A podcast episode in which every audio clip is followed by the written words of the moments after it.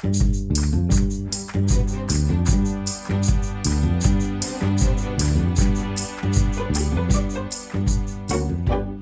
é que é, pessoas pessoinhas e pessoas zonas? Eu sou o Bruno e bem-vindos ao sexto episódio de Imigrante. Espero que esteja tudo bem com vocês, que tenham tido uma boa semana. No episódio anterior eu falei da minha primeira casa, então hoje vou falar dos piores oito meses da minha vida, que foi quando eu vivi na minha segunda casa aqui. Então pronto, eu mudei-me para lá em julho. Portanto, a casa tem três andares, tem dois quartos por andar e tem uma casa de banho em todos os andares. E tem um terraço.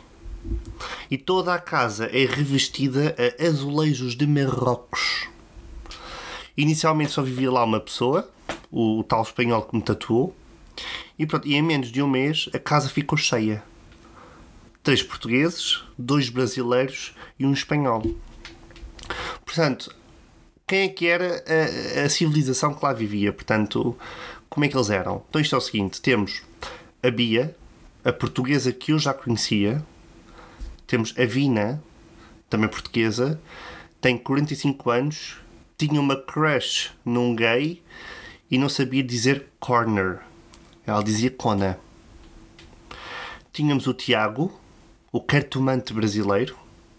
Tínhamos o Diego, o brasileiro da Uber Eats. O Dani, o chefe espanhol que tatua em part-time. E depois eu. As idades variavam entre os 19 e os 45, sendo a Vina a mais velha. Rapidamente nos demos bem, todos, uh, e a maior parte dos dias almoçávamos e jantávamos todos juntos. Uh, muitas das vezes fazíamos churrascos e festas no terraço.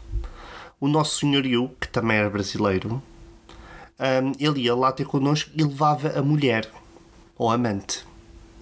Amante essa que hum, talvez por andar metida com ele, gostava de se enfiar nos quartos das pessoas porque sim. Ela chegava lá, abria a porta, sentava o befunfos na cama e ficava a olhar e mexer nas coisas. Era como era como se ela fosse uma testemunha de Jeová, mas, mas esta, não, esta não bate à porta, ela entra logo. Então, mas ó Bruno, ah, então e como é que eram feitos os pagamentos? Pois, ah, então, uh, havia um mini cofre todo manhoso na cozinha. E era nesse cofre onde nós depositávamos o dinheiro. Pelo sim, pelo não, eu comecei a gravar cada pagamento que fazia. Eu escrevia num envelope o meu nome, o número do meu quarto, a quantia do pagamento e filmava eu a colocar o envelope no cofre. É que, dado o historial da casa anterior ser totalmente ilegal, pronto, vamos com cautela desta vez mas mesmo assim havia confusões. Diziam que eu não pagava, que havia dinheiro em falta, portanto, trafelice, não é? Pronto. Algumas pessoas saíram de lá de casa e outras entravam. E isso era sempre uma coisa muito gira. Uh, portanto, a ver toda essa mudança era giro. A Vina saiu para dar lugar à Adi, uma outra amiga minha. Os skills de arrumação dela eram extraordinários. Como quem diz, quase nulos. O espanhol saiu para dar lugar à Simone, a italiana super calma que ainda sofria pelo ex-namorado e que reclamava da casa. Depois, a mudança mais chocante. O brasileiro da Uber Eats saiu para dar lugar ao Franco.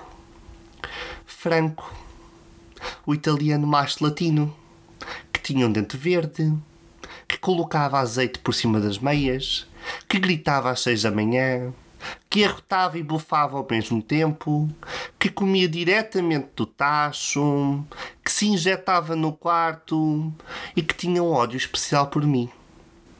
O Franco descobriu que eu era ator, então ele próprio também queria ser. Um, eu, quando ia tomar banho a uma casa de banho, o Franco também ia a essa. Eu, quando ia cozinhar, o Franco também ia. O Franco estava sempre a arranjar confusão lá em casa. É que já ninguém podia com ele. Nós fizemos tantas, tantas, tantas queixas ao senhorio, mas ele não queria saber. E eu, por vezes, até gostava Eu gostava bastante que aquela casa fosse um, um, um reality show. Porque assim eu tenho certeza que ele iria ser nomeado e expulso. Aposto. Infelizmente, a Adi saiu para dar lugar a outras carismáticas personagens. Eu não me lembro os nomes, mas digamos que durante uns tempos. Digamos que durante os tempos eu vivi com o Pai Natal e um dos seus doentes especiais. Então deixa-me contar-vos esta bela história. Era uma vez um jovem rapaz que estava a jantar quando do nada vê um doente especial perdido na cozinha.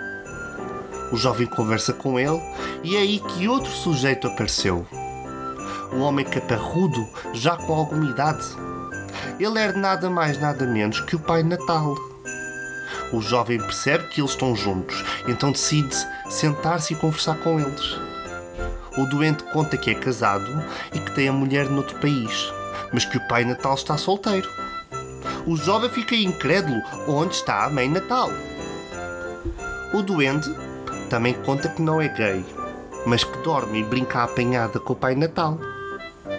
Diz também que só não é gay porque quando era um doentezinho que brincou e que não gostou. Mas que ele o faz com o Pai Natal, pois o Pai Natal está sozinho. O jovem ficou incrédulo, queria fugir dali, até perdeu a fome. Dias passavam e o doente continuava perdido.